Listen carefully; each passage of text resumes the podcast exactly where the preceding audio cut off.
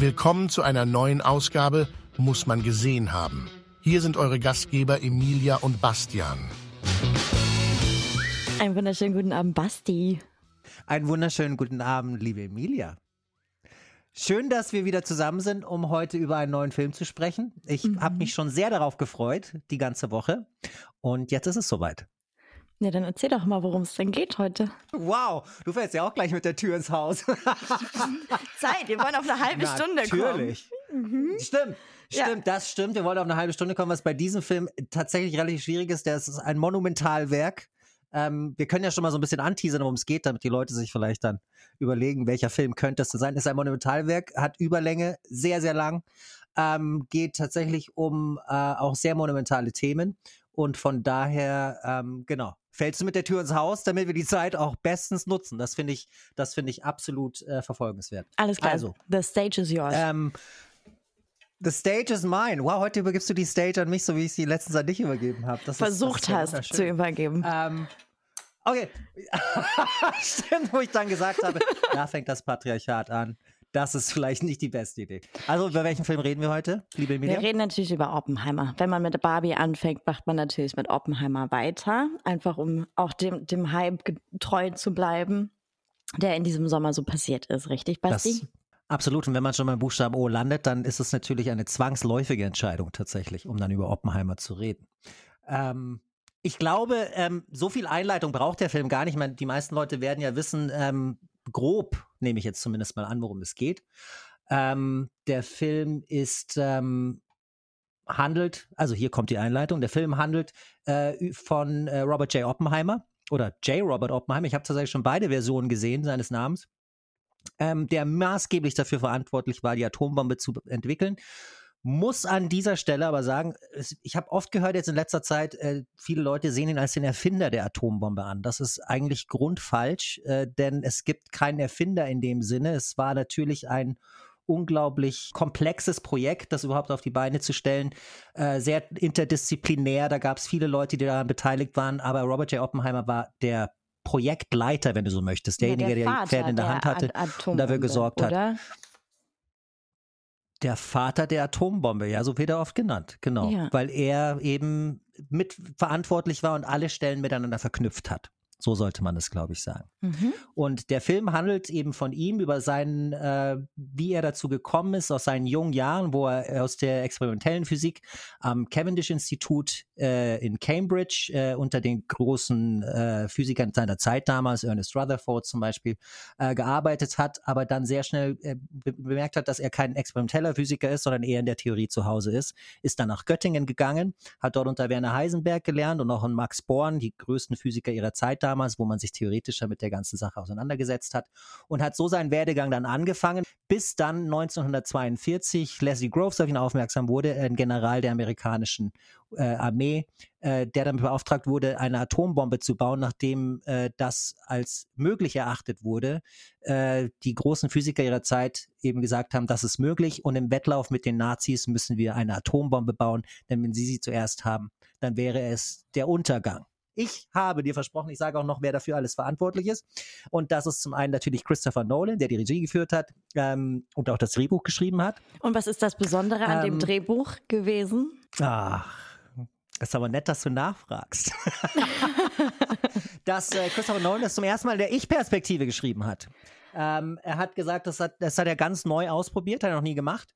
Ähm, aber das zeigt ihm auch, wie sehr er Wert gelegt hat auf diese subjektive Sicht von, von Oppenheimer. Er wollte diese subjektive Sicht der Dinge.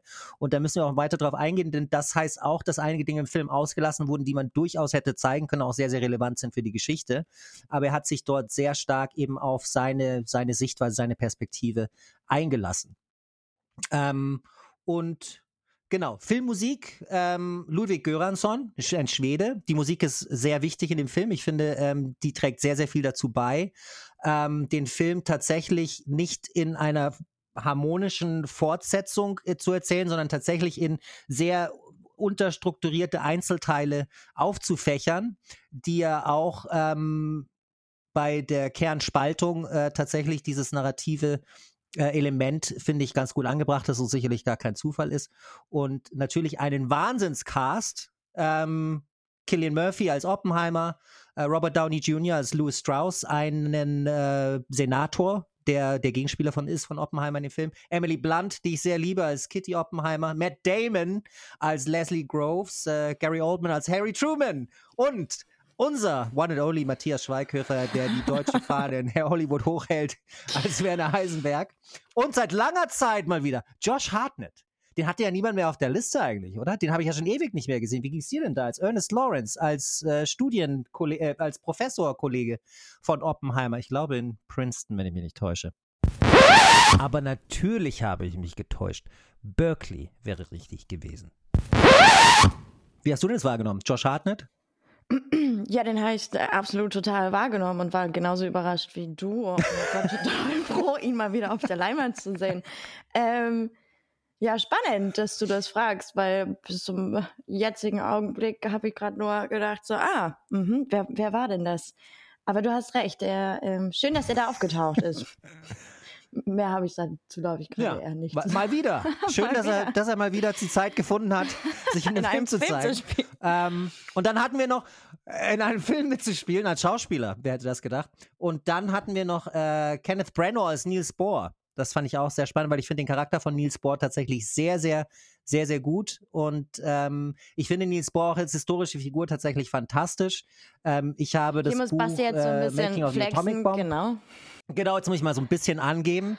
Ähm, nein, ich fand, ich, ich fand den, äh, ich finde den Charakter von Niels Bohr tatsächlich fantastisch. Äh, ich weiß nicht, ob wir heute die Zeit haben, da weiter drauf einzugehen, aber es war jemand, der sich immer wirklich für eine ähm, grenzüberschreitende Menschlichkeit eingesetzt hat und auch im Angesicht der Atombombe einer der allerersten, weil er dafür gesorgt hat, äh, eben zu, zu sehen, äh, was macht das aus und wie können wir dem Ganzen entgegenwirken im, im pazifistischsten und äh, im, im, humanistischsten Sinne.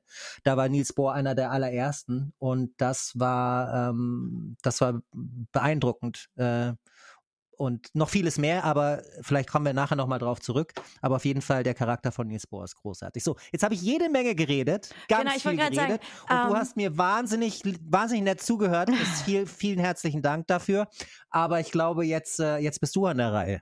Ich glaube, was ähm, äh, jetzt über genau Film über, über diese Folge sehr spannend ist, ist äh, einerseits dich zu haben, der sich ja anscheinend sehr extrem mit diesem, mit dieser Thematik beschäftigt hat und andererseits äh, mich auf der anderen Seite, die ähm, jetzt nicht so dermaßen im Thema drin ist, was unter anderem liegt, ist sowohl Physik als auch Mathematik nie so richtig meins war. Natürlich sind Namen wie Einstein und Oppenheimer auch in meinem Leben mal aufgetreten. Aber ähm, was ich dich unbedingt fragen wollte, Basti, ist, erinnerst du dich an den Moment, als du das erste Mal erfahren hast, dass Christopher Nolan ähm, den Oppenheimer-Film dreht, gedreht hat oder rausbringt. Ich weiß ja nicht, wann das zeitlich bei dir angekommen ist. Äh, das weiß ich auch nicht mehr, aber ich fand es wahnsinnig spannend. Ich fand es wahnsinnig spannend, weil natürlich die Thematik, ähm, ich meine, es ist die Geschichte von Prometheus, ja, äh, und äh, die ist ähm, die ist natürlich von den Ausmaßen, den Konsequenzen geschichtlich ähm, mit wenig anderen Dingen zu vergleichen, ähm, die, die das tatsächlich die Menschheit sich selbst dazu in die Lage versetzt hat, die eigene Vernichtung einzuleiten.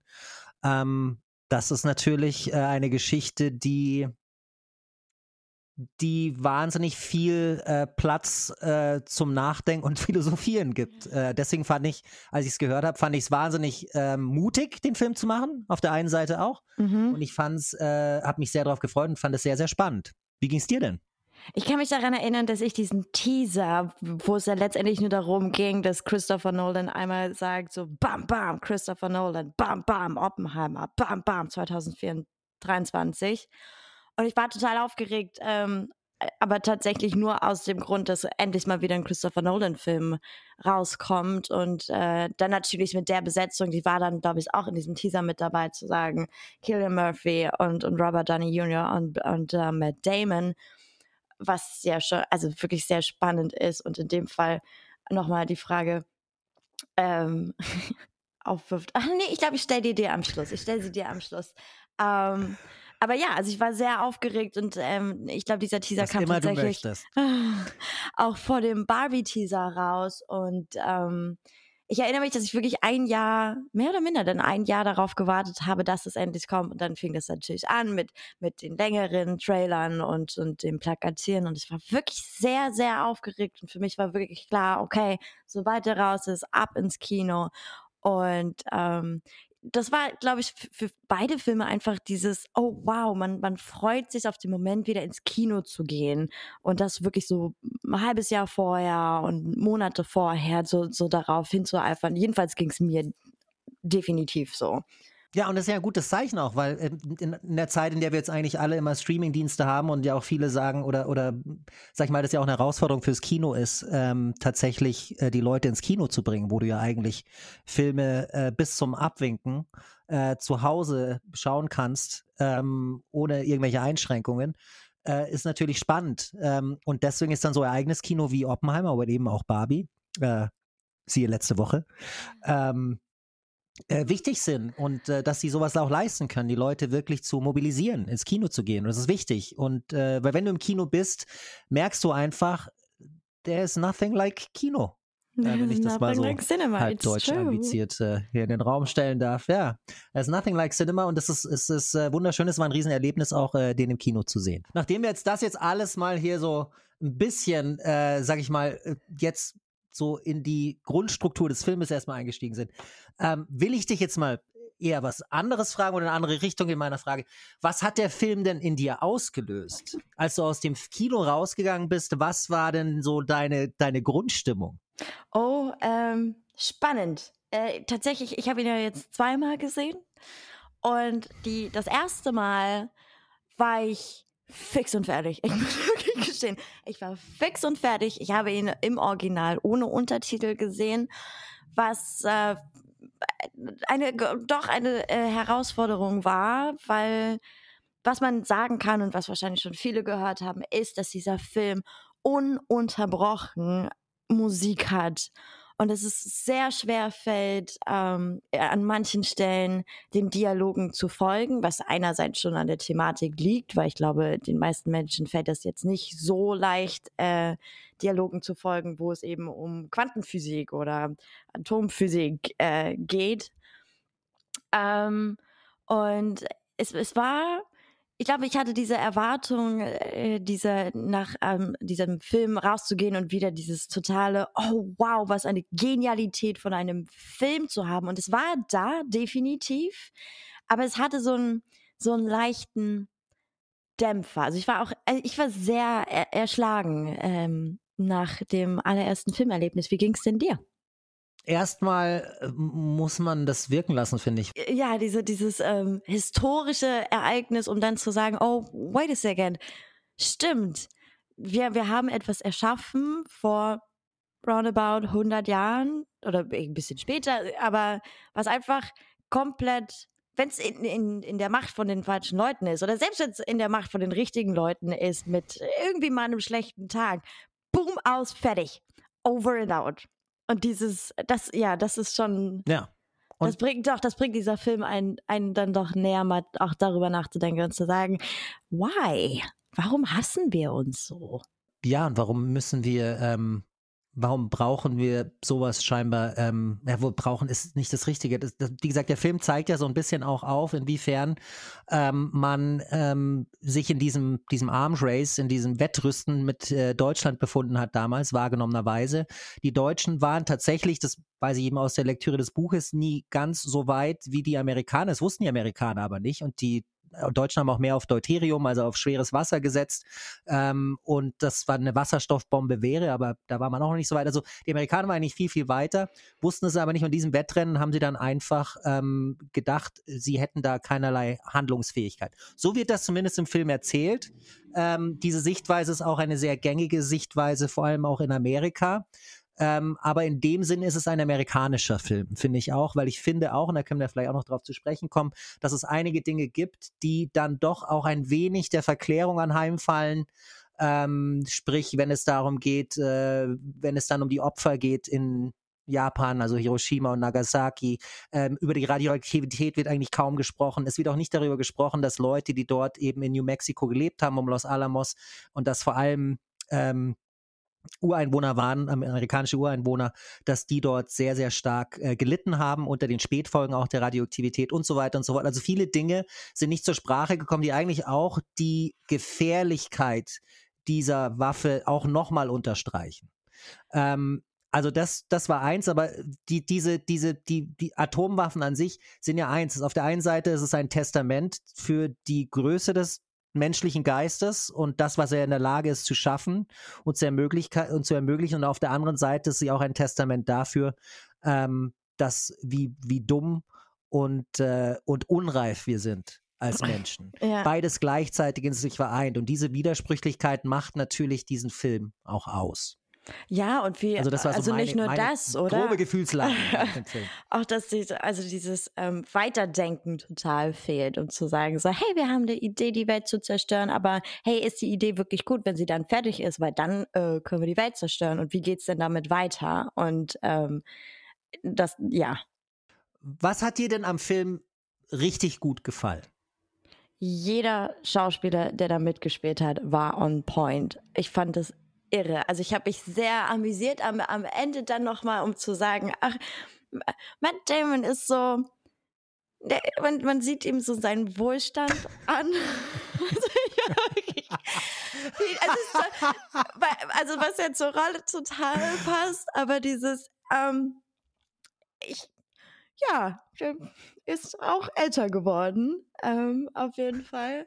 Okay, aber, aber, hast du hast du Originalbilder von Leslie Groves gesehen? Nein. Kennst du, kennst du die Originalbilder von dem? Nein. Ich habe der, der eine, ist auch relativ, muss man jetzt, ich muss jetzt Matt Damon verteidigen ein bisschen, ähm, weil der ist auch relativ gut beleibt gewesen. Also dieser Leslie Groves. Du musst Matt Damon überhaupt immer, nicht verteidigen. Das so, sei so ihm von Herzen gegönnt, dass man im Alter ähm, einfach sagt.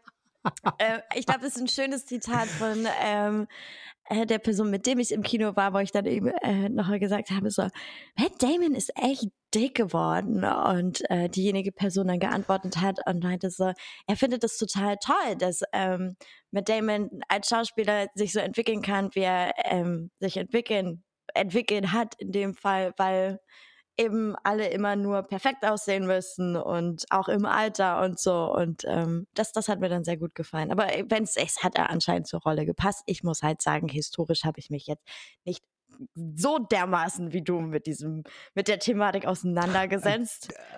Das ist, das ist auch vollkommen in Ordnung. Ich kenne nur einige äh, Bilder eben von ihm und äh, also von Leslie Groves und der, das Witzige ist, der schaut oft aus, als ob der so einen Jumpsuit anhat und so einen, und so einen Gürtel, mhm. ähm, der dann wirklich genau mittig zum Körper verläuft, ja, und dann extra noch den Bauch so ein bisschen hochpusht, hat man so den Eindruck häufig. Ja. Ähm, also der war auch wirklich gut, gut genährt sehr gut genährt und äh, ich glaube, dass es darauf auch zurückzuführen ist. Ich glaube tatsächlich, wenn jetzt die nächste Born-Verschwörung kommt, ja, ich könnte mir vorstellen, dass Matt Damon da nochmal auch richtig äh, zu Höchstform aufläuft. Ach, ich könnte hoffe, ich das Aber wir wissen es nicht. nicht. Ähm, das, ich finde, die sind. Du bist kein großer Bourne-Fan, Jason äh, Bourne-Fan. Heißt er nicht Bourne? Ich dachte letztens war noch, du, du bist eher so die Action-Film. Ja. Ah, ach, es ist ein kanadischer Film. Weiß ich nicht. Wusste ich gar nicht. Die Bornee-Verschwörung. Das könnte durchaus sein. In Kanada heißt er vielleicht so. Vielleicht. Ja.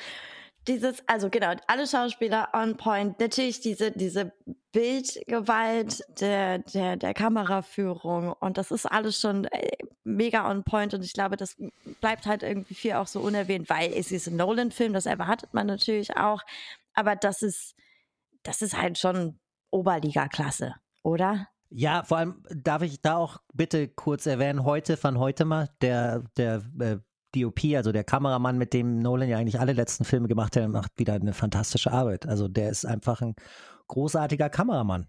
Der, mhm. der, macht wirklich sehr, sehr schöne Bilder.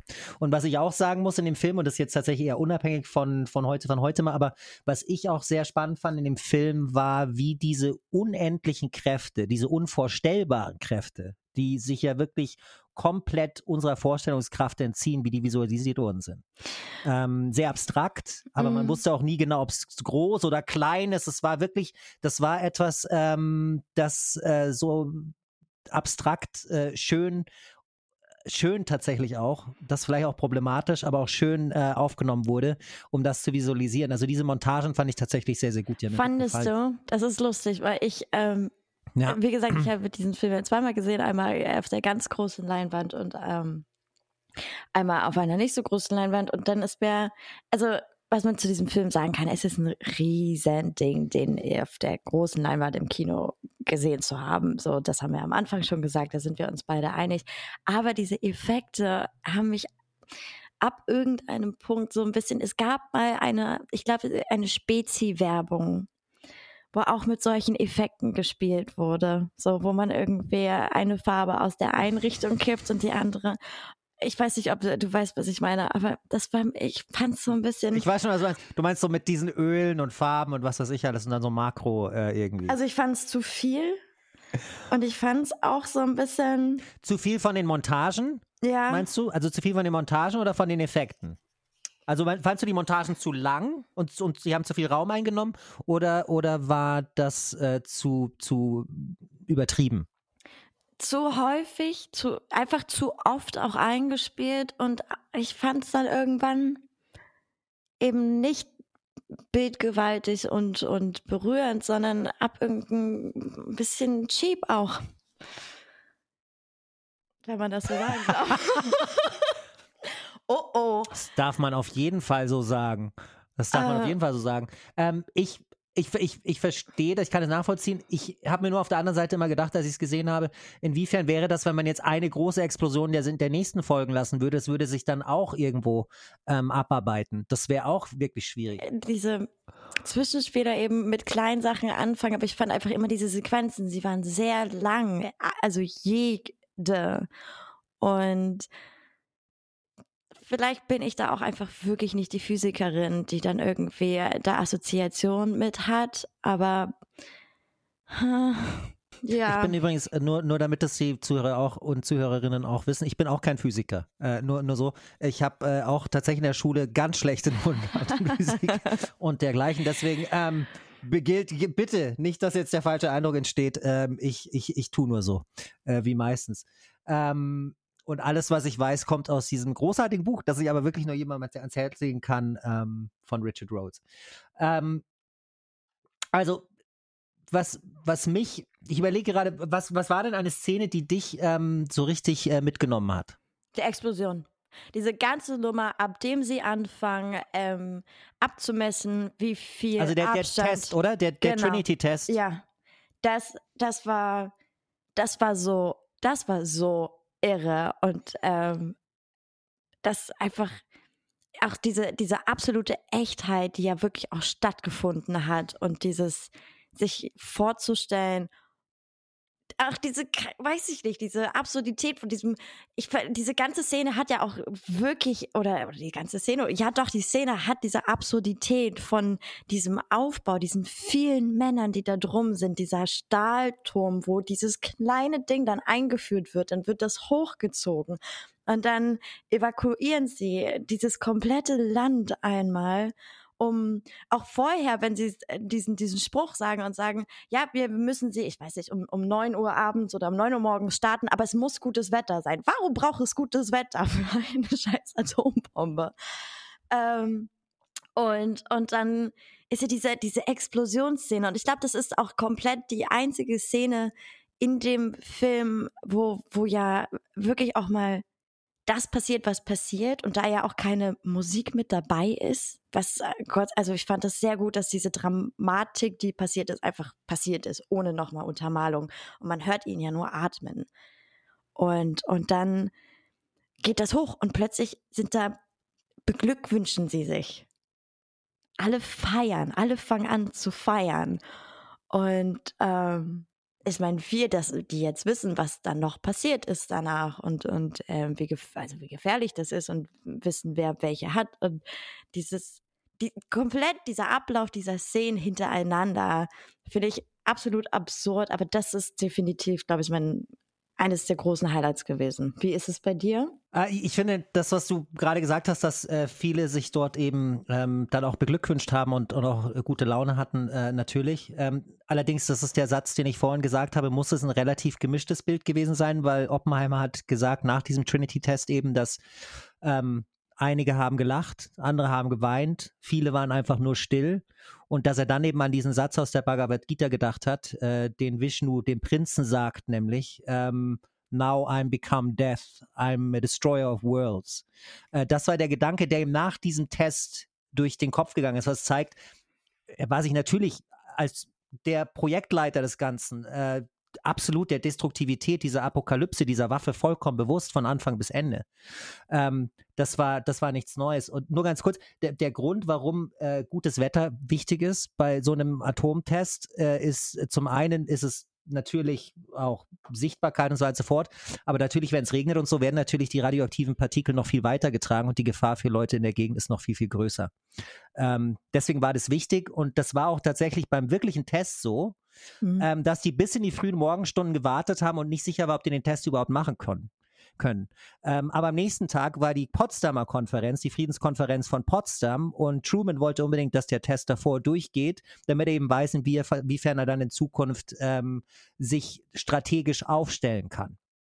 Ähm, und deswegen war das wirklich so spitze auf Knopf äh, und schwierig. Aber das, ähm, dass sich dort Leute auch gefreut haben, ist klar. Aber ich, es wurde auch gesagt, dass vielen Leuten, die eben in Los Alamos, also dort, wo die Bombe entwickelt wurde, in New Mexico, viele von diesen Wissenschaftlern eine sehr gute Zeit dort hatten. Nicht alle, aber viele und sich viele dann darüber ähm, sehr erschüttert gezeigt haben später, dass etwas, was zu einer solch ähm, ja, apokalyptischen Waffe beigetragen hat, dann doch eine gute Zeit in ihrem Leben sein konnte. Und diesen Widerspruch haben auch einige von den Wissenschaftlern tatsächlich ähm, nicht ganz hinbekommen und Oppenheimer selber ja auch nicht. Und das wird im Film ja auch sehr gut aufgearbeitet durch diese Backflashs, die er hat. Auch dann bei der äh, Befragung äh, von der in der McCarthy-Ära, wo ja alle dem Kommunismus quasi erstmal ähm, so verdächtig waren ähm, sich dort rechtfertigen musste und mhm. was das in ihm ausgelöst hat und wie er der Sache gegenüber stand. Ja, und da können wir ja mal dazu kommen. Also, ähm, genau, also der Film ist, ist packed wie das die Franzosen sagen würden. Also es ist ja sehr die Franzosen, viel, ja, absolut ja, mit mit ja. dabei und ähm, die ganze Perspektive ist von Oppenheimer erzählt und es geht ja eben dann auch noch, ähm, bevor sie nach New Mexico diese diese diese Stadt oder dieses Village da irgendwie errichten, hat er ja äh, Kontakte zum Kommunismus aufgrund seines Bruders und dessen Frau. Äh, und, ja. und ähm, lernt dann auf einer dieser kommunistischen Partys eben seine, seine äh, Affäre kennen, wo ja klipp und klar auch äh, gesagt wird, okay, es ist, äh, ist und bleibt eine Affäre. Gene Tedlock. Genau. Ja. Und da können wir ja mal anfangen über äh, das eines der Lieblingsthemen gerade zu sprechen, um zu sagen, wie werden Frauen in Filmen erzählt? Und wenn man sich diesen Film nochmal anguckt hm. und ähm, den, ich meine, ich habe, äh, also es waren ja auch tatsächlich nicht nur Männer, die an diesem Manhattan-Projekt mitgearbeitet haben und auch relativ, ähm, es waren ja viele Frauen auch mit beteiligt und das wird ja überhaupt nicht erwähnt. Man sieht das nicht. Es gibt eine Rezeptionistin im Film äh, als Geschichte und alle anderen beiden Hauptcharaktere, die tatsächlich weiblich sind, sind die eine ist depressiv und bringt sich um. Und die andere ähm, wird irgendwie erzählt, dass ich, ich, ich weiß nicht, ob es der Historie geschuldet ist, ähm, ob es wirklich so passiert ist, wo man sich dann aber eben auch fragen kann, hey, ähm, musste das wirklich dann so erzählt werden? Also ich habe das Gefühl, dieses Oppenheimer-Ding ähm, ihn eben als super verletzlich und doch diesen, diesen Widerspruch zwischen sehr empathisch und diesen Retter ähm, zu, zu zeigen, indem er eben sie dann heiratet nach der dritten Ehe, weil sie so unglücklich ist. Und sie bleibt ja aber dann unglücklich und, und äh, verfällt dem Alkoholismus und dann geben sie dieses Kind ab an seinen Bruder. Und ähm, ich, ich finde dieses, ich finde es beim zweiten Mal sehen ist mir das nochmal sehr aufgefallen und das fand ich sehr schade zu sagen, hey, dieser Film wurde ähm, 2021 angefangen zu ähm, gedreht zu werden und dann gibt es zwei äh, Hauptfrauenrollen, die aber eben,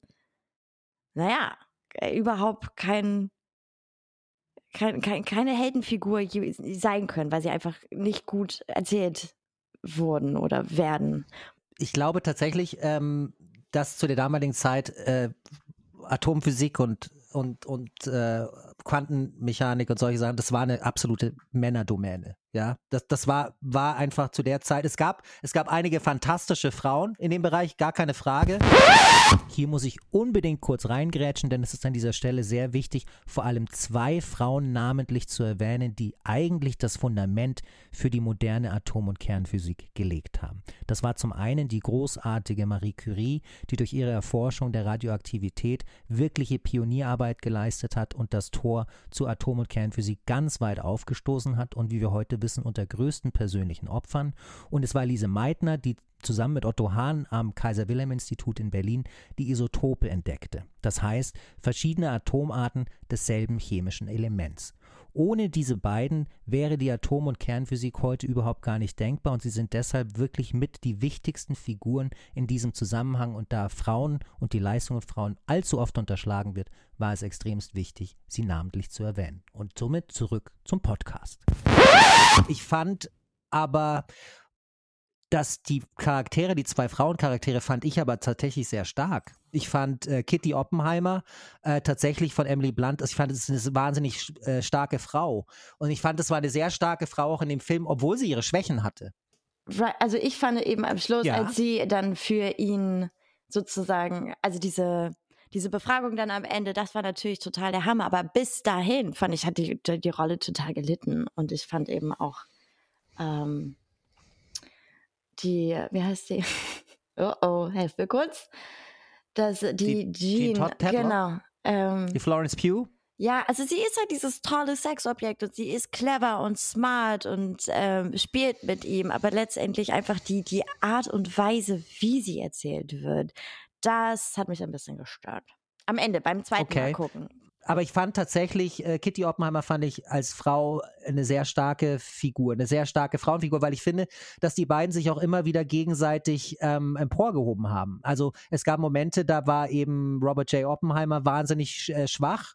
Ähm, da ging es ihm nicht gut, da hat sie ihn emporgehoben gut, und okay, aufgerichtet ja, und andersrum war es genauso. Szene, sie haben sich tatsächlich ja, ja, sehr gut wait, ergänzt, wait, wait, fand ich auch. Aber findest du, weil die, als sie stark für ihn war, hat sich seine Affäre gerade umgebracht? You know? Ja. Was, also was macht äh, sie da stark zu sagen, so, oh, ähm, ich toleriere meinen, Frau, äh, meinen Mann irgendwie beim, beim Fremdgehen und muss jetzt für ihn da sein, weil seine Affäre sich umgebracht hat? I don't know. Ich, ob das, also einfach nur, damit er da am Ball bleibt und, und sein Projekt weitermacht und auch eben, weil sie wahrscheinlich anders auch keine, keine andere Chance gesehen hat, da äh, rauszukommen, weil es war ja dann wirklich, okay, wir ziehen ans Ende der Welt und wir haben keine, also wir wissen nicht, ob wir dafür immer bleiben, ob das, ob das Projekt dann weitergeht, ob wir zurückkommen, wie lange das Projekt letztendlich geht. Ähm. Ich fand das bemerkenswert, dass sie ihm da, ihn da trotzdem unterstützt hat. Ähm, ich glaube, die beiden haben in dem Film, den Eindruck hatte ich, sie haben äh, trotz auch Differenzen und auch, ähm, auch ja, Konfrontationen trotzdem irgendwo immer äh, ihre Beziehung als etwas Wertvolles gesehen in dem Film. So, so habe ich das empfunden. Ähm, Kitty Oppenheimer war historisch gesehen auch tatsächlich sehr unglücklich auf Los Alamos, weil äh, Kitty Oppenheimer eigentlich eine Akademikerin war, äh, wie man in dem Film ja dann auch sieht. Die war Botanikerin ähm, und Biologin und ist halt eigentlich in Los Alamos äh, dort überhaupt nicht konnte ihr gar nicht ihren Leidenschaften nachgehen und ist da so ein bisschen verkümmert. Ähm, das hat ein bisschen auch mit ihrer, mit ihrer, mit ihrer Depression dann in dem Film zu tun. Von daher glaube ich historisch gar nicht unakkurat. Ich meine, inwiefern kann man historisch akkurat sein? Du kanntest die nicht, ich kannte sie nicht, Christopher Nolan kannte sie nicht persönlich. Da muss man sich natürlich immer auf äh, Überlieferungen berufen. Ähm, aber ich, nach dem, was ich über sie weiß, ähm, was herzlich wenig ist, aber kann ich mir durchaus vorstellen, dass es eine, eine ganz gute äh, Wiedergabe war. Ihres Charakters. Aber wie gesagt, ich, ich, ich, ich höre dich, ich verstehe das. Ähm, ich fand aber tatsächlich, dass äh, sie und äh, er ähm, irgendwie eine ne starke Partnerschaft hatten in dem, in dem Film, die mir gut gefallen hat. Trotz Differenzen ähm, und trotz äh, auch Konfrontation, weil, sind wir ganz ehrlich, in welchen Beziehungen gibt es keine Differenzen, keine Konfrontationen äh, ähm, und die muss man irgendwo überkommen äh, oder nicht. Und die beiden haben sich in dem Film jedes Mal immer proaktiv dazu entschieden zu überkommen und darin liegt für mich schon eine gewisse Stärke, mhm. die dieses, äh, diese Beziehung dann durch den Film auch getragen hat. Okay. Was sagen wir denn zur zu unserem Robert Downey Jr. Und äh, also ihn als Mr. Strauss. Spannender Charakter. Spannender Charakter, oder? Also vor allem Spannender auch, Charakter. wie er so erzählt ja, Wie hast du den empfunden? Ähm, ich glaube einfach diese, diese Kehrtwende von, okay, ich würde, er würde am Anfang schon sehr noch als, als der Gute irgendwie äh, erzählen, bis es dann zum Ende hin rauskommt. Okay, er war halt schon ein extremer Gegenspieler. Und da bist du wahrscheinlich jetzt schon wieder derjenige, der historisch noch was sagen kann. Übrigens, so und so war es. Ähm, richtig. Ich fand ihn fantastisch nein, Nein, nein, nein, alles. nein, nein, nein, okay. Hey, wäre aber bestimmt auch spannend. Nein, alles, alles richtig. Nein. alles genauso, wie du sagst, liebe Emilia. Alles genauso, wie du sagst, genau. Ja, also ähm, auch dieses, ich glaube, am Anfang hatte ich halt immer das Gefühl, dass er schon auch über Oppenheim, also hierar hierarchisch über Oppenheimer stand. Und, und dieses, ähm, genau, dieses Ende dann einfach, auch wie dieses Ende von dieses Films erzählt wurde, um zu sagen, okay, man, man bleibt einfach bei diesem schwarz-weiß, ähm, man bleibt einfach bei diesem schwarz-weiß Punkt, um, um dieses Ende dann eben zu, zu erzählen. Ähm, und diese ganzen Perspektiven nochmal einzunehmen, um zu sagen, okay, das ist Oppenheimers Perspektive, das ist ähm, äh, Kittys Perspektive, das ist eben Strauss Perspektive und, und wie sie dann sich gegeneinander sowohl auf, aufhetzen als auch zueinander stehen und alles doch mal so ein bisschen Revue passieren lassen und wie eben Männer dann, die miteinander gearbeitet haben und keine Freunde waren, trotzdem loyal gegenüber sein können, als auch eben, als auch eben nicht. Und da, auch da noch, weil ich fand, ähm, bevor, also es, es spielte sich sehr auf und irgendwann hatte ich auch dieses Gefühl von diesem, oh wow, das ist ein ziemliches Dialoggebäsche auch. Also äh, irgendwie immer dieses sehr amerikanische, okay, das ist jetzt irgendwie cool und einer muss immer irgendwie noch einen Spruch haben oder noch ein Zitat. Und das, das ging mir irgendwann auch mal ziemlich auf die, auf die, auf die Nerven.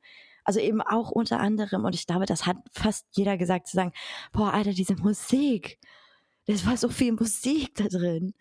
Ähm, und das fand ich aber dann eben am Ende hat sich das wieder ganz gut aufgehoben und, und ähm, auch äh, wurde dann natürlicher wieder zum Ende hin. Ich finde, der Film ist halt an sich relativ ähm, der Film ist keine in sich geschlossene chronologische Erzählung, wie sie ja von Nolan selten der Fall sind. Ich meine, äh, ich mein, spätestens seit Tenet sollten wir das alle verstanden haben. Ähm, was aber, finde ich, in dem Fall tatsächlich auch richtig gut funktioniert, weil ähm, durch den parallelen Erzählstil, den Nolan ja in eigentlich allen seinen Filmen entwickelt, zeigt er auch so die Komplexität dieser Atombombe durch die Summe einzelner Teile und, äh, und anstatt das in einer kohärenten Geschichte zu erzählen. Und anders macht das tatsächlich für mich auch keinen Sinn. Erstens mal ähm, ist es ja, geht es schon mal um Kernspaltung finde es ganz gut, dass man das tatsächlich stilistisch in den Film auch ein bisschen aufgreift, könnte man jetzt sagen. Finde ich gar nicht, finde ich gar nicht schlecht. Dem dient dann auch die Musik, finde ich. Die Musik ist ja auch äh, mal mit Streicher einsetzen, äh, auch Dissonanzen und so, die den Film auch eher so ein bisschen ähm, auseinander äh, dividieren, als ihn tatsächlich auch äh, musikalisch zu vereinen. Aber ist es nicht finde, auch äh, spannend, deswegen, dass, dass er mal auf Hans Zimmer verzichtet hat? Bei einer, einem so großen Thema ja. wie Oppenheimer und dann mit so einer absoluten Starbesetzung, die ja äh, im, im, Film ist. Ich glaube, dass Nolan einfach jemand ist, der den, die Integrität seines Films über alles stellt. Und ich glaube, der Film-Soundtrack ist einfach nicht Hans Zimmer. Mhm. Hans Zimmer hat auch eine gewisse Ästhetik, auch wenn er wandelbar ist und, und, und für unterschiedliche Filme natürlich unterschiedliche Musik macht. Da. Ähm, aber ähm, ich finde, Hans Zimmer hat trotzdem auch einen gewissen Wiedererkennungswert. Und äh, ich glaube, er war sich einfach dessen bewusst, er möchte was anderes. Er möchte nichts Verbindendes unbedingt. Er möchte eher so auch was Trennendes in der Musik. Und das ist Ludwig Göransson, finde ich, wahnsinnig gut gelungen. Mhm. Ähm, und deswegen finde ich, ist das inhaltlich stimmig. Ähm, und äh, aber ich weiß, äh, es ist manchmal dann vielleicht nicht unbedingt so ganz einfach zu folgen, ähm, macht aber auch dann wieder diese, diese Zeitsprünge, finde ich auch wichtig, weil es zeigt auch, inwiefern ein neuer Kontext auch für eine neue Einordnung sorgt. Und dadurch, dass wir dann später Oppenheimer sehen, wie er sich vor diesem Ausschuss zu verantworten hat, wegen seinen kommunistischen Umtrieben, die ja zu der Zeit von McCarthy eigentlich jeder hatte, wenn ihm nur jemandem irgendwas Schlechtes wollte, ihn hingehangen hat. Das war ja die Zeit, wo man äh, die Leute einfach hingehangen hat äh, und das Denunziantentum ganz groß war in den USA. Und er sich dann dort eben ver verantwortet und dann eben diese, diese Rückblicke auch hat und sieht, wie er auf einmal die Dinge von damals auch anders einordnet. Und ich glaube, das ist wahnsinnig, wahnsinnig wichtig, ähm, um überhaupt auch diese, diesen monumentalen Charakter der Entwicklung für eine Atombombe einzuordnen und auch immer wieder neu einzuordnen. Ähm, und das, finde ich, gelingt dem Film tatsächlich gut. Okay sollen wir mal über die Dinge reden, die vielleicht nicht so gut sind in dem Film. Ich habe das Gefühl, ich habe schon ja damit so, angefangen. Ich, dass ich so ein Fanboy wäre oder so. Ja, ja, stimmt. Hast du auch. Mhm. Hast du. Ich, ich hole dich dann nur immer wieder so ein bisschen ein, gell? Oh. Ähm, aber ähm, dann, dann, dann geh doch mal auf dein nächstes. Was, was wäre denn äh, das nächste auf deiner Liste, wo du sagst, hm, das fand ich jetzt nicht so richtig gut? Mm, also ich glaube, was den Film angeht, und ich glaube, äh, du hast ihn nur einmal gesehen, richtig? Ich habe ihn nur einmal gesehen, ja. Okay. Ähm, ist ein, Aber ich habe ja auch das Buch gelesen. okay.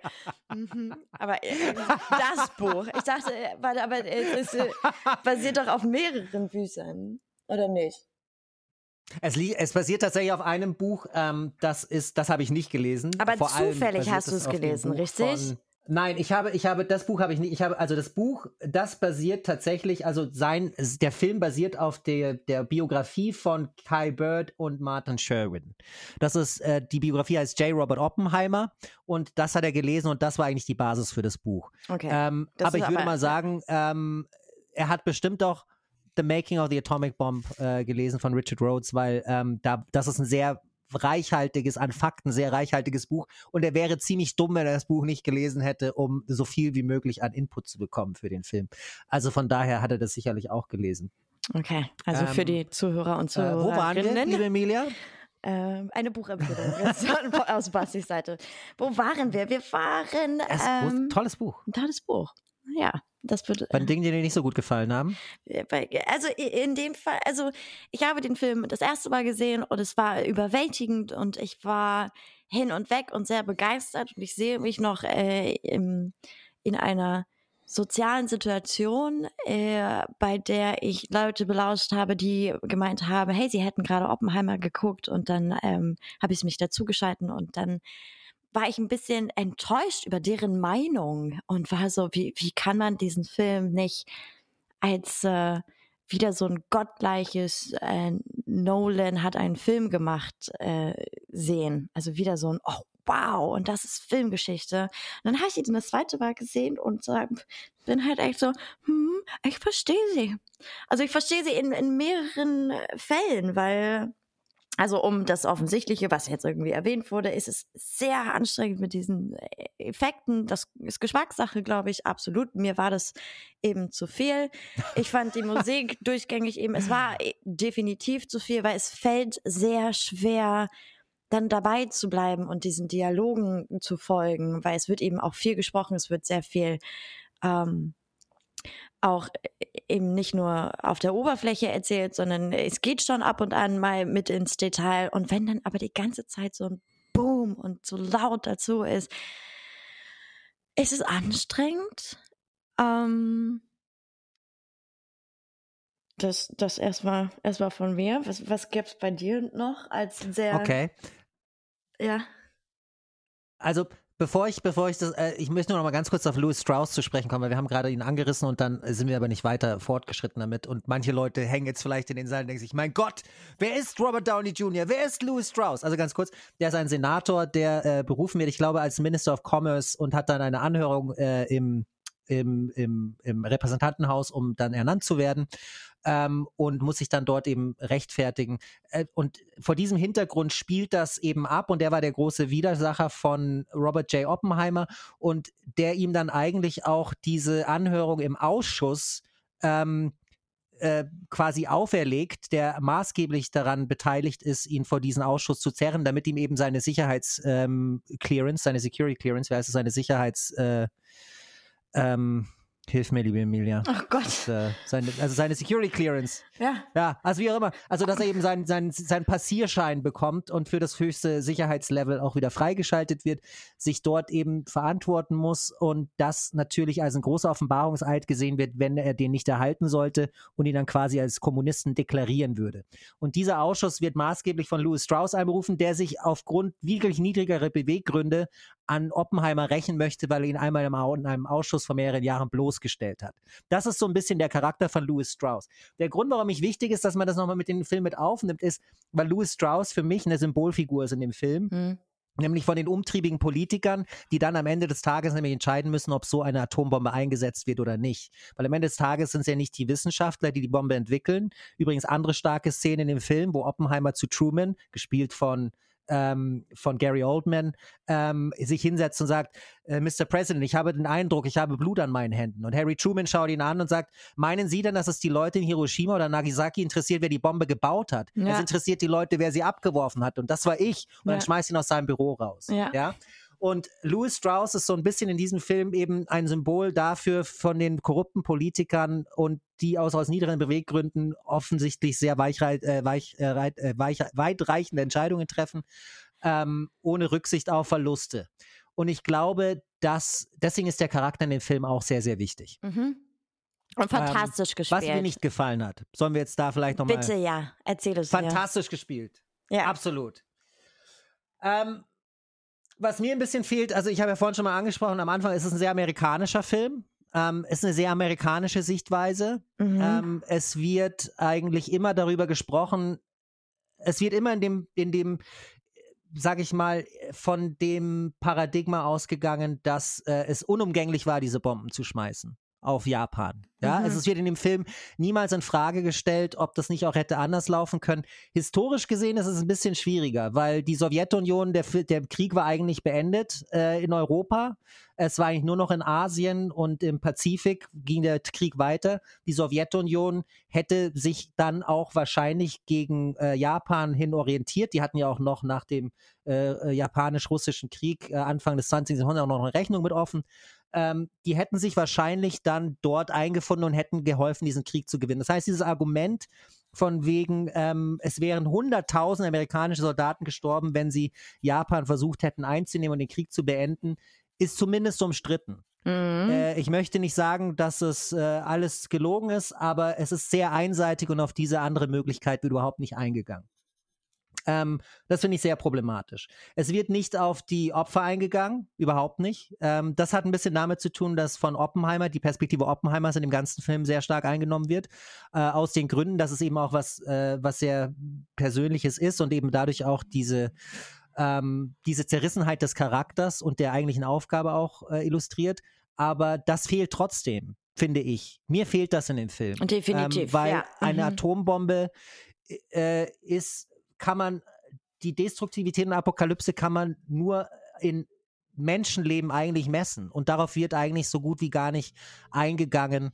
Äh, und das fehlt mir ein bisschen. Ähm, von daher, die Geschichte finde ich ist stark, ist gut erzählt, aber es bleiben Dinge offen, die ich mir eigentlich gewünscht hätte, ähm, die vielleicht ein bisschen fehlen. Auch wie gesagt die Langzeitfolgen von amerikanischen Ureinwohnern äh, in Neumexiko, äh, die jetzt noch Folgen davon spüren ähm, und die ganze Thema, Thematik Radioaktivität fehlt auch. Also ähm, das hätte ich mir ein bisschen mehr gewünscht. Ja. Ja, gehe ich, geh ich mit. ja. Also bei mir ist ja. es ja noch mehr. Also ich finde halt ja. auch einfach dieses, ich, äh, am Ende hatte ich es auch so, oder nicht mal am Ende, sondern irgendwann hatte ich so ein bisschen das Gefühl, oh Gott, ein, ein alter weißer Mann erzählt eine, eine Geschichte über ähm, eine historisch wichtige Person. Und dann ist mir mal aufgefallen, Nolan ist gar nicht so alt. Und ich habe aber schon sehr viel dieses Gefühl gehabt, dass es eben sehr mannbasiert erzählt wurde. Also auch um, um das Publikum abzuholen, ähm, dass eben so die, die feministische Seite soll dann eben einfach nur sagen, oh Gott, wow, und das ist ja so beeindruckend und was für ein Film. Aber ich fand halt, dieses, das hat mir schon gefehlt. Also irgendwas, also am Ende des zweiten Mal sehens habe ich echt gedacht, oh wow, das war von sehr vielen reichen Männern ein Film über Männer gemacht, gespielt von sehr erfolgreichen, reichen Männern für schon auch ein, ein männliches Publikum, mehr oder, mehr oder minder, ja. Was ja über, also genial ist er ja trotzdem. Wir reden ja hier wirklich über äh, Filmkunst, die, die er ja mit, also wo er ja definitiv Teil von ist. Und, und das ist ja, er hat einen Anspruch an Ästhetik und an einfach seine Bilder, die sind toll. Da kann man nichts gegen sagen. Die schauspielerische Leistung von jedem einzelnen Schauspieler und auch von den Schauspielerinnen selten. Also mich würde es tatsächlich äh, wundern, wenn ähm, Karen Murphy dafür jetzt keinen Oscar bekommt. Schauen wir mal, ist abzuwarten. Das abzuwarten. Aber ich, ich würde es ihm gönnen. Ich, Ich bin ja gar nicht so. Bin ja, Ja. nicht so. Ich würde es ihm total gönnen. Also, ähm, ich, ich finde, ähm, ja, also ich würde jetzt eine Frage mal in den Raum stellen, die möchte ich auch gar nicht beantworten, kann ich auch gar nicht beantworten tatsächlich. Aber es gibt natürlich, es ist aus einer Zeit, sag ich mal, in der das Patriarchat noch wesentlich weiter ausgeprägt war, Oh, als also es jetzt der Fall ist. Und wir es ist wissen, dass es da. jetzt noch sehr stark Es ist, äh, es ist wieder da. ähm, und das heißt, gerade in solchen Historienstücken ähm, ist es halt dann auch vielleicht, und die Frage ist, wie bringt man dann die weibliche Perspektive rein? Aber die Frage möchte ich jetzt an dich stellen. Wie machst du aus so einem Historienstück, wo es tatsächlich, ähm, sag ich mal, vor allem Männer gab, die dort an den, an den Schalthebeln äh, gesessen sind, ähm, wie bringt man dort die, ähm, die weibliche Perspektive am besten unter? Na, in dem Fall wäre es auch überhaupt, Frage, eine es wichtige ist, Frage nat- ja, natürlich. Ähm, in dem Fall wäre es eben spannend gewesen zu sagen, der Research-Punkt, es gibt einfach, ich glaube, es ist auf YouTube oder so nochmal ähm, ein, lass es zehn Minuten Video sein, um zu sagen, wie viele Frauen da letztendlich mitgearbeitet haben. Und man sieht sie nicht. Es sind ja selbst in diesen ganzen Komparsenbildern, man sieht nicht eine einzige Frau. Auch diese, ich meine, diese Erzählweise, wie wird seine Affäre meistens erzählt? Nackt. Oder eben beim Sex. Und das ist so, okay, warum, wa- also warum ist das wichtig und warum kann sie nicht einfach auch, warum kann es nicht ein intellektuelles Gespräch sein, wo sie vielleicht einfach auch ähm, die, die Führung hat und, und ihm vielleicht irgendwie, wo man das Gefühl hat, okay, er wurde durch sie inspiriert, aber letztendlich, ja, sie, sie, ja, also weißt du, natürlich ist es, ich habe das mir auch in meinen Notizen geschrieben, also ganz großes Fragezeichen, ist es der Historie geschuldet? Natürlich ist es der Historie geschuldet, aber man kann ja trotzdem auch historische Filme in der Neuzeit versuchen, anders zu erzählen und wirklich auch in, vielleicht ein bisschen an ein weibliches Publikum zu denken. Um nicht eben nur dieses, okay, Absolut. ja, Äh, genau. Und, und wie man Und das, unbedingt, äh, äh, absolut unbedingt. Und, äh, und äh, da gibt es keine, also hier gibt es keine zwei Meinungen dazu. äh, draußen in der, im, in der ganzen Rest der weiten Welt, da vielleicht schon. Äh, aber hier äh, nicht, das sehe ich, sehe ich auch so. Aber die Frage wird man natürlich nicht abschließend beantworten heute, sondern das ist, ein, äh, das ist etwas, was wir immer weiter ähm, definieren müssen oder immer weiter ähm, vielleicht einfach auch einfach ausprobieren müssen. das nächste Mal ähm, inszenieren. Oh, der nächste von Greta Gerwig. Ja, Ja. das wäre spannend. Den würde ich mir auch anschauen. ähm, ich glaube, wir haben jetzt relativ viel schon gesagt. Ich würde gerne Vielleicht. eines noch teilen. Ja. Oh, das wäre ne, das, das wär auch eine feine Sache. Den würde ich mir auch anschauen. Ach, ich würde Ja, mir alles anschauen. Von. Greta Aha. Gerwig würde ich mir alles anschauen. Ähm, ich würde, ich würde zum Ende noch, weil ich bin heute über was sehr Interessantes gestolpert in Vorbereitung auch. Ich habe mir nämlich von Wolfgang M. Schmidt äh, Filmanalyse auf YouTube angeschaut. Äh, das ist auch sehr spannend. Er hat aus dem Buch von Günther Anders die atomare Drohung vorgelesen. Und äh, das ist mir hier im Kopf geblieben, das habe ich mir sogar aufgeschrieben. Und das geht folgendermaßen. Akkumulierende Hemmungslosigkeit bei akkumulierender Macht. Hemmungen von einer Macht Gebrauch zu machen werden umso geringer, je größer die Macht ist, die man in Händen hält. Dieses Gesetz wurtelt in der Tatsache des prometischen Gefälles. Effekte büßen umso mehr an Vorstellbarkeit ein, desto größer sie werden.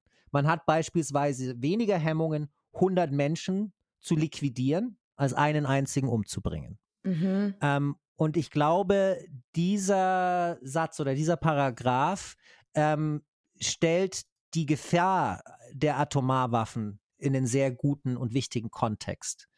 Denn ähm, wenn man sich über Einzelschicksale Gedanken macht, ist das manchmal dann tatsächlich vielleicht eine andere Frage, als wenn man sagt, ich werfe jetzt eine Bombe auf einer Stadt ab, die dann 70.000 bzw. 80.000 Menschenopfer auf einen Schlag fordert, weil die Abstraktion so groß ist und weil man eben diese Macht in den Händen hält und mit dieser Macht meint auch die Verantwortung für etwas äh, zu tragen, das die eigene Wahrnehmung sowieso übersteigt.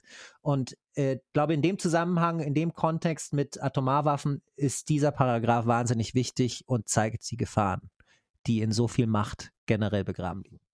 Ähm, wollte ich nur mal kurz so äh, teilen. Und ähm, wie würdest du denn jetzt sagen, was würdest du denn jetzt sagen, wenn ich sage, wir steigen jetzt einfach mal in die Fun Facts ein, nachdem Let's ich jetzt gerade so apokalyptisch ähm, wieder mal und äh, vom Weltuntergang quasi gesprochen habe, können wir jetzt in die Fun Facts einsteigen. Okay. Was sagst du? Moment, Moment, Moment, Moment, du weißt, was jetzt kommt. Ich weiß, was Günther. jetzt kommt. Oh. Äh, nee, das war der falsche. Günther. Wirklich. Moment, ich habe äh, Warte, jetzt, jetzt. Fun Facts. Jetzt, da sind sie. Hast du gehört? Ich hab's also, gehört. Mal los. Ah, perfekt. Also, ich habe ähm, zwei. Und das eine finde ich so unfassbar entzückend. Und zwar hat das ganze Team und alle Schauspieler miteinander sechs Monate gelebt.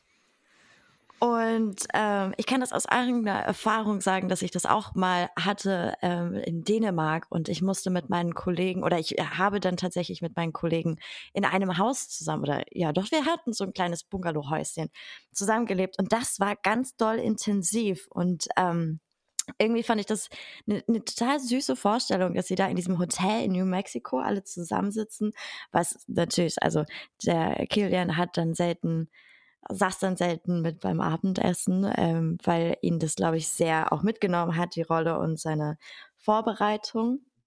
Aber ähm, das finde ich süß. Kleine Family geworden, alle zusammen.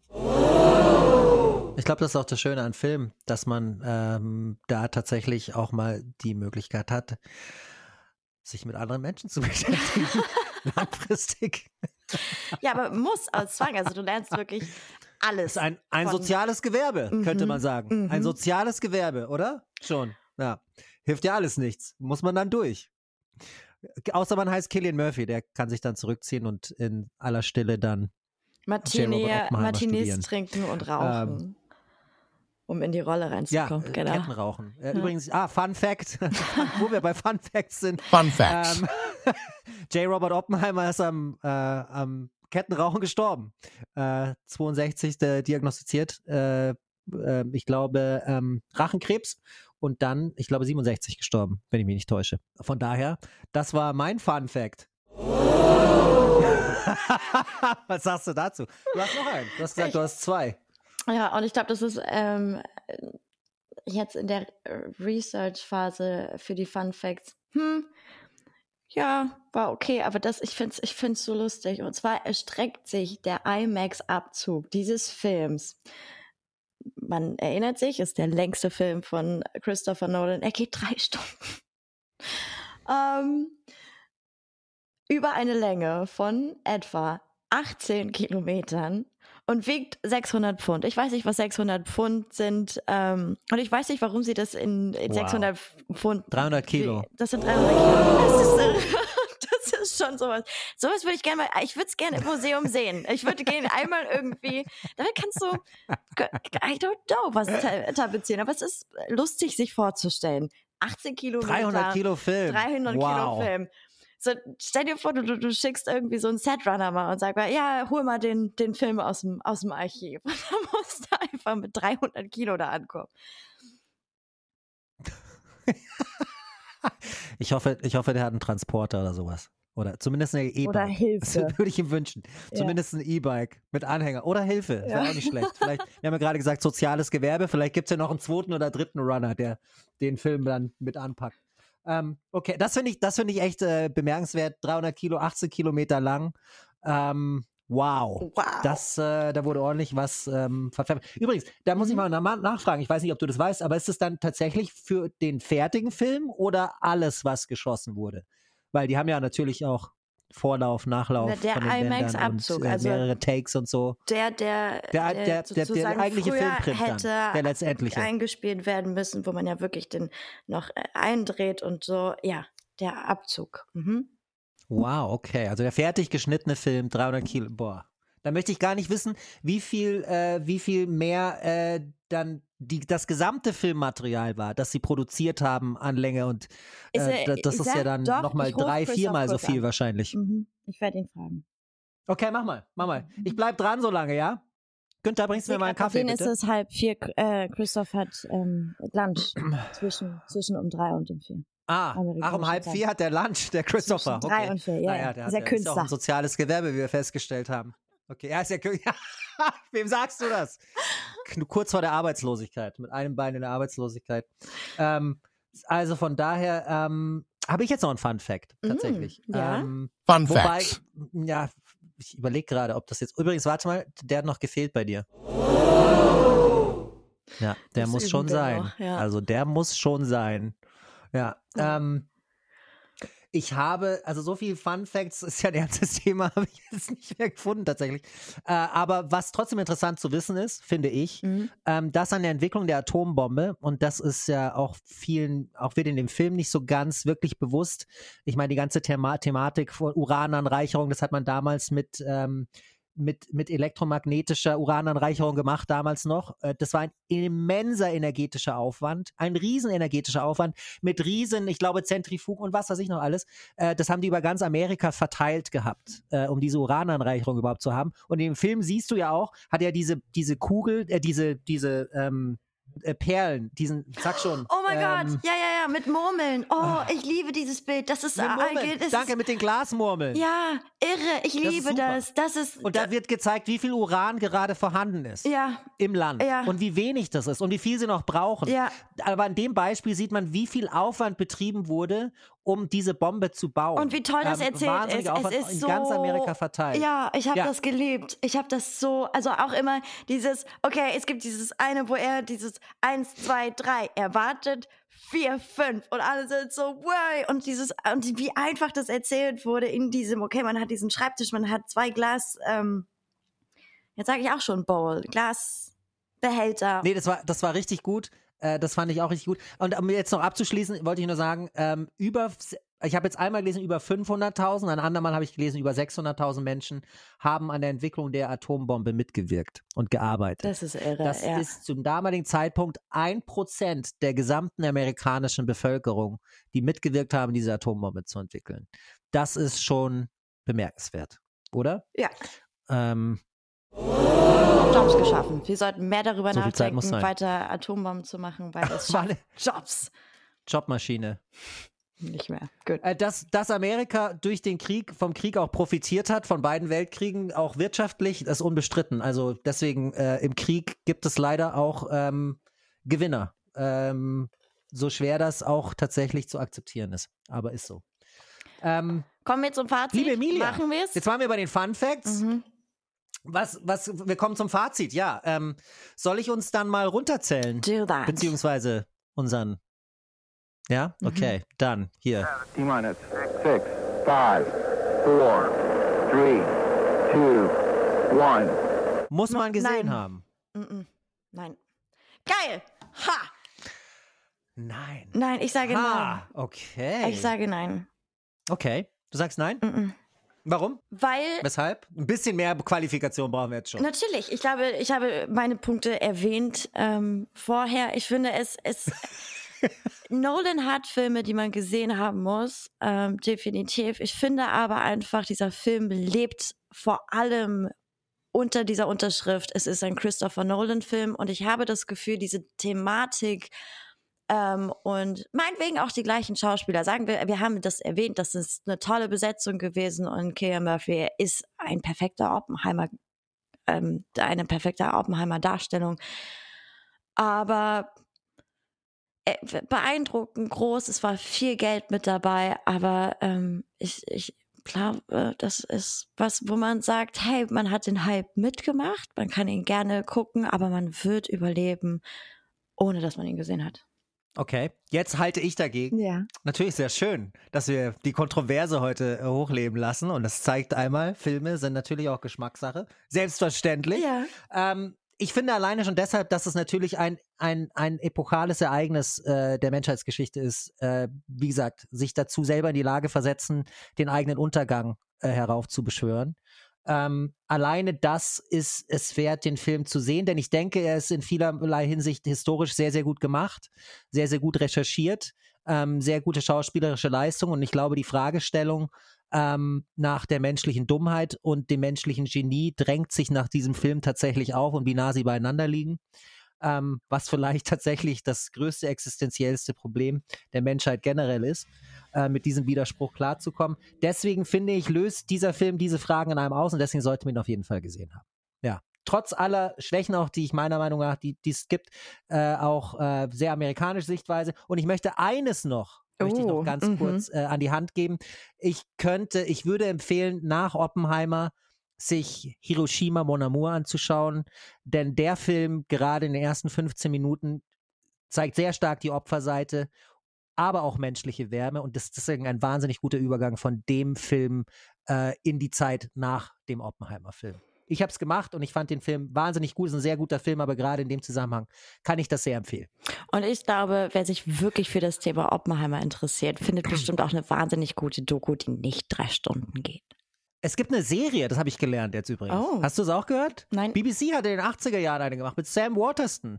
Äh, hat sogar äh, BAFTA Award und jede Menge Auszeichnungen bekommen. Noch nie gesehen. Vielleicht schaue ich es mir mal an, dann können wir mal anders drüber reden. Ja.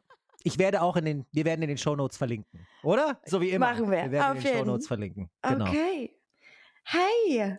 Ähm, was bleibt uns jetzt noch? Äh, wir müssen noch ähm, auf jeden Fall äh, einen neuen Buchstaben festlegen, oder? Ja. Ja. Äh, Absolut. gibst du uns die also, Ehre? Ähm, oh nein, Moment, bevor wir das machen. Bevor wir das machen, ich würde gerne noch eine neue Rubrik einführen. Ich glaube, wir sind erst, wir sind ja erst bei der zweiten, bei der zweiten Folge eigentlich. Ich würde gerne eine Rubrik einführen. Mhm. Liebe Emilia, ich habe mir überlegt, es wäre schön, äh, wenn man ein wenig auch abschweift, vielleicht nur von den Filmen und in jeder Folge eine Szene der Woche oder der letzten zwei Wochen äh, bespricht. Ette, irgendetwas Visuelles, ähm, das einem im Gedächtnis geblieben ist, egal welche Plattform, egal in welchem Zusammenhang. Das kann YouTube sein, das kann ein Film sein, das kann eine Serie sein, was auch immer. Mhm. Irgendetwas, das hängen geblieben ist. Ich hätte heute schon was, aber du bist natürlich unvorbereitet, weil ich jetzt mit der Tür ins Haus falle, so wie du es zu Anfang der äh, Episode gemacht hast.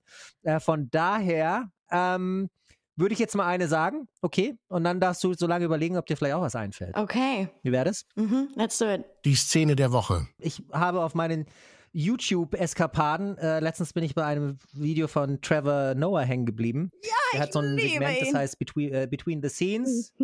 Ah, ich liebe Trevor Noah. Ein, ein ganz großartiger Mensch auch, muss ich echt sagen. Also, ich kenne ihn nicht. Ja, ich weiß nicht, ob du ihn kennst. Ich kenne ihn nicht, aber ich finde, alles, was er sagt und tut, hat Hand und Fuß. Ich finde ihn wirklich sehr, sehr gut. Ähm, und es gibt diese eine Szene äh, auf äh, YouTube, wo, Between the Scenes, wo er über Kontext spricht, Mhm. Zusammenhänge. Mhm. Und ich glaube, das ist das, was eben in dem Film ja auch passiert. In Oppenheimer ist immer neue Kontexte zu schaffen, ähm, das Ganze so ein bisschen aufzuspalten. Und er redet eben darüber, wie wichtig Kontext im Leben ist, für alles. Zusammenhänge zu erkennen, weil der Kontext und der Zusammenhang äh, eigentlich das Verständnis jeder Situation verändert. Und äh, jeder, jede Form von Kontext es ermöglicht, die eigenen Voreingenommenheiten zu überkommen. Mhm. Ähm, und meine feste Überzeugung, und das ist auch das, was Trevor Noah sagt, ist, wir kennen immer nur einen Bruchteil von dem, was wir gerade vor uns haben. Ein Bruchteil der Geschichte, die ein Mensch in sich trägt. Ähm, und zu meinen, wir würden alles verstehen, nur weil wir jetzt gerade in diesem Moment ein Teil dieser Geschichte geworden ist, ist eigentlich anmaßend und überheblich und deshalb ist Kontext immer King und schlägt alles. Und das ist, finde ich, ein etwas, das man im Leben durchaus beherzigen sollte. Und das bringt er in dieser kurzen Sequenz, ich glaube acht Minuten, fantastisch auf den Punkt. Und auch dazu werden wir natürlich in den Shownotes verlinken. Hattest du jetzt ein bisschen Zeit, äh, dir vielleicht auch Gedanken zu machen, ob bei dir irgendwas hängen geblieben ist? Es ist so lustig, du erzählst das und ich weiß halt einfach, wovon Neue Rubrik, du redest. schon gesagt? Und ähm, ich, ich äh, habe gerade das eher nochmal äh, Revue passieren lassen, weil ich wirklich ein großer Trevor Noah-Fan bin. Habe ich was gehabt diese Woche? Ähm, ich skip. Ich glaube, ich skippe das heute. Ich muss mich ja nochmal damit Darfst du? beschäftigen, um, um das irgendwie auch mit Okay. vorzubereiten fürs nächste Mal. Ja. Nee, also ich habe dich ja überfallen damit heute. Das Ja, ist ja, hast du also auch. deswegen, das, ich habe, also das habe ich auch. Ich weiß, das und es tut mir auch total leid. Aber ich glaube, die Rubrik ist gut, oder? Ich finde die Rubrik super. Ja.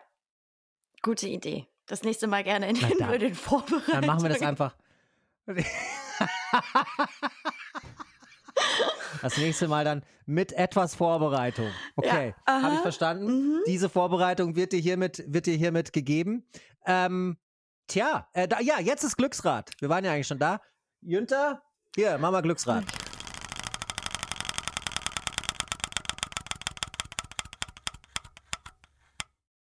Puh. Wie Hey. Pinguin. Pinguin. Ah, Pinguin. Da fällt mir jetzt nicht tatsächlich direkt was dazu ein, außer. Ja, müssen wir auch nicht. Müssen wir können nicht. ja nochmal drüber nachdenken. Machen wir oder? auch. Und dann Erst haben in der wir nächsten Folge werden wir, einen Film äh, bereit haben, der mit P anfängt.